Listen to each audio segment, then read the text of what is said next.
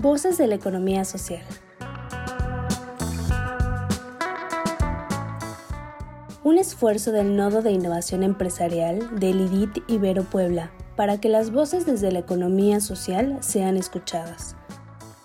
Cada caso presentado en este programa es un encuentro de la empresa o el emprendedor con la innovación, las redes colaborativas, los negocios y un cúmulo de valores y principios cooperativos que nos mueven para transformarnos como sociedad.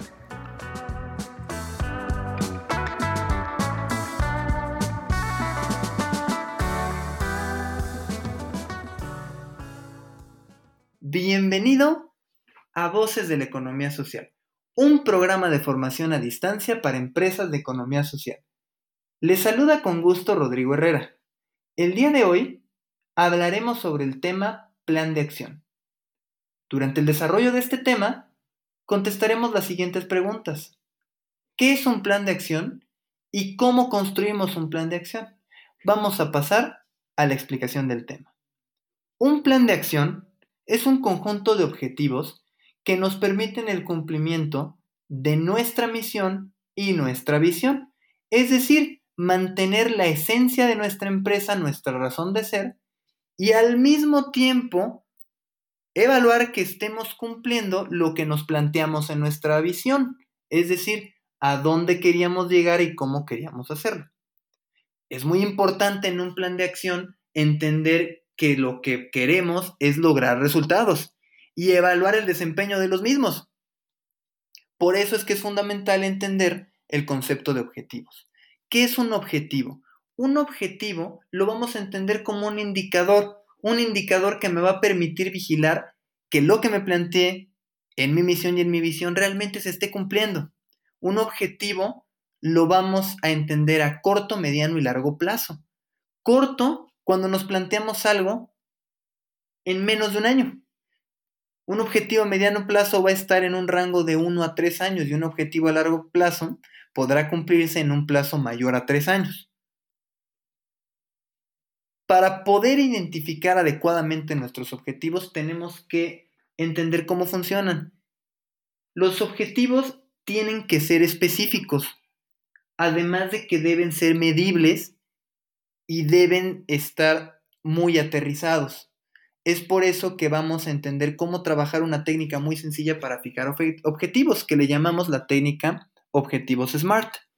¿Por qué SMART? SMART va a ser un acrónimo de eh, simple o específico, de medible, de alcanzable, de realista y de en tiempo. Por eso sus siglas SMART.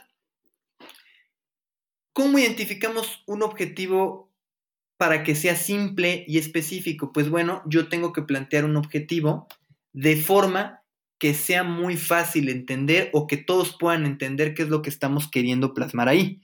De otra forma, un objetivo muy complejo de entender va a ser difícil de poder evaluarlo porque va a poder tener mucha ambigüedad y eso no es posible en un objetivo. Un objetivo tiene que ser claro y específico. Entonces, tengo que preguntarme, ¿los objetivos que estoy planteando son específicos y simples? En segundo lugar, tengo que ver que sean medibles que yo lo pueda medir contra algo, que yo pueda medirlo contra porcentajes, contra un resultado, es decir, que tenga una unidad de medida para poder evaluarlo. Debo checar yo que mis objetivos puedan ser medidos. Tienen que ser alcanzables y realistas, es decir, tienen que ser objetivos que puedan ser logrados y que estén dentro de la realidad. Porque si yo me planteo algo muy irreal o muy utópico que sea muy complicado alcanzar, pues nada más estaré planteando objetivos a lo loco y no estaré teniendo resultados tangibles. Entonces sí tengo que plantearme cosas que yo pueda lograr con los recursos que tengo, el talento humano con el que cuento y además las condiciones del mercado en el que estoy. Entonces es muy importante entender que tengo que estar muy pegado a la realidad. Y finalmente, estos objetivos tienen que ser analizados en tiempo, es decir, le tengo que poner una fecha de caducidad. Ahora bien, cada que ustedes desarrollen un objetivo, hay que pasarlo por esta evaluación. Hay que ver si es específico, hay que ver si este objetivo puede ser medible, tenemos que ver que sea alcanzable y realista y por consiguiente que tenga una caducidad, es decir, que hay un momento en el que yo pueda decir hasta este plazo tengo para cumplirlo. Dicho esto, tenemos que, lo primero que debo hacer en el plan de acción es esto, identificar mis objetivos. Ya que tengo mis objetivos, tengo que ponerle a mis objetivos una descripción, es decir, describirlos un poco más a fondo, a dónde quiero llegar con esto, qué es lo que estoy planteando ahí, lo podemos hacer en una tabla y tengo que ponerle cuál fue mi indicador y quién es el responsable. Importantísimo nombrar un responsable. Entonces, vamos a desarrollar un objetivo en nuestro plan de acción, vamos a describir mi objetivo, vamos a ponerle un indicador, es decir, tengo que ver dentro de mi objetivo si mi indicador fue un porcentaje de ventas, si mi indicador fue eh, a lo mejor una unidad de medida y quién es el responsable, quién debe cumplir con esta encomienda, para que entonces en un futuro podamos revisar nuestro plan de acción y verificar que los objetivos se estén cumpliendo en tiempo y forma. Lo que no se puede medir, no se puede controlar. Esa es la mayor enseñanza de un plan de acción. Vamos a pasar ahora a los signos de vida, es decir, cómo identificamos que lo estoy haciendo bien. Pues bueno, el tener claro mi plan de acción, cuáles son mis objetivos, cómo los voy a medir y quién va a ser el responsable de cumplirlos, me va a permitir pues que mi misión y mi visión puedan cumplirse, me van a permitir poder desarrollar ventajas competitivas respecto a mi competencia, me van a poder tener un orden, me van a poder permitir controlar mejor mis procesos y por consiguiente me van a poder permitir ser precavido y anticiparme a los cambios que puedan ocurrir en el mercado o incluso dentro de mi propia empresa. Por el contrario, ¿cuáles son los signos de muerte? ¿Qué es lo que puede hacer que esto no funcione y cuáles serían las consecuencias? Pues bueno, los signos de muerte de no tener un buen plan de acción, pues es que voy navegando sin brújula y no sé a dónde voy, no mido adecuadamente lo que estoy haciendo y por consiguiente difícilmente lograré lo que me planteé en mi misión y en mi visión. Para cerrar, vamos a contestar estas preguntas para repasar un poco lo visto el día de hoy. ¿Qué es un plan de acción? Pues un plan de acción ya dijimos que es una herramienta que nos permite a través de la eh, fijación de objetivos poder medir y evaluar el cumplimiento y plantearme qué quiero hacer para poder lograr el cumplimiento de mi misión y mi visión.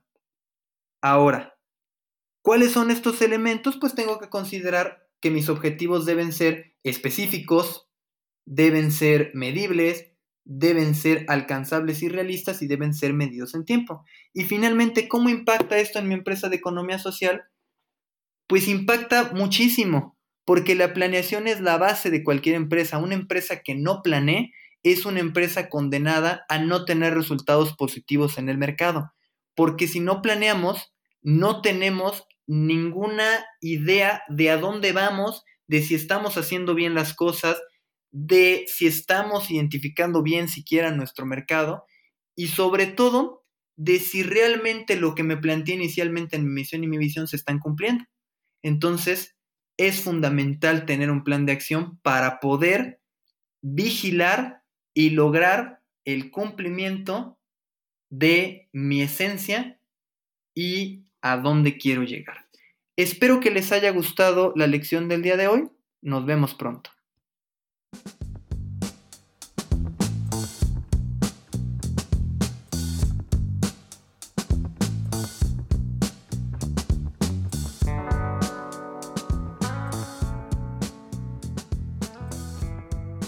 Gracias. Nos despedimos de este caso, deseándote como siempre lo mejor. Te invitamos a participar con nosotros y a hacer comunidad mandándonos la solución de este caso. ¿Tú qué harías? al WhatsApp 2225 24 85 80 o al correo nodo.contacto iberopuebla.mx. Síguenos también por Facebook, Twitter o LinkedIn.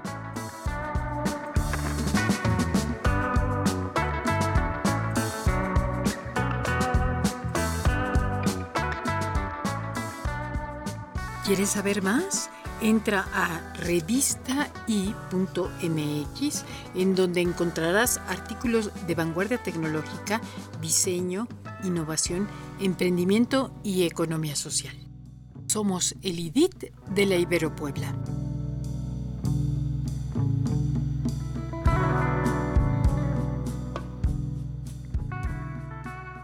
Voces de la economía social. Otra economía es posible.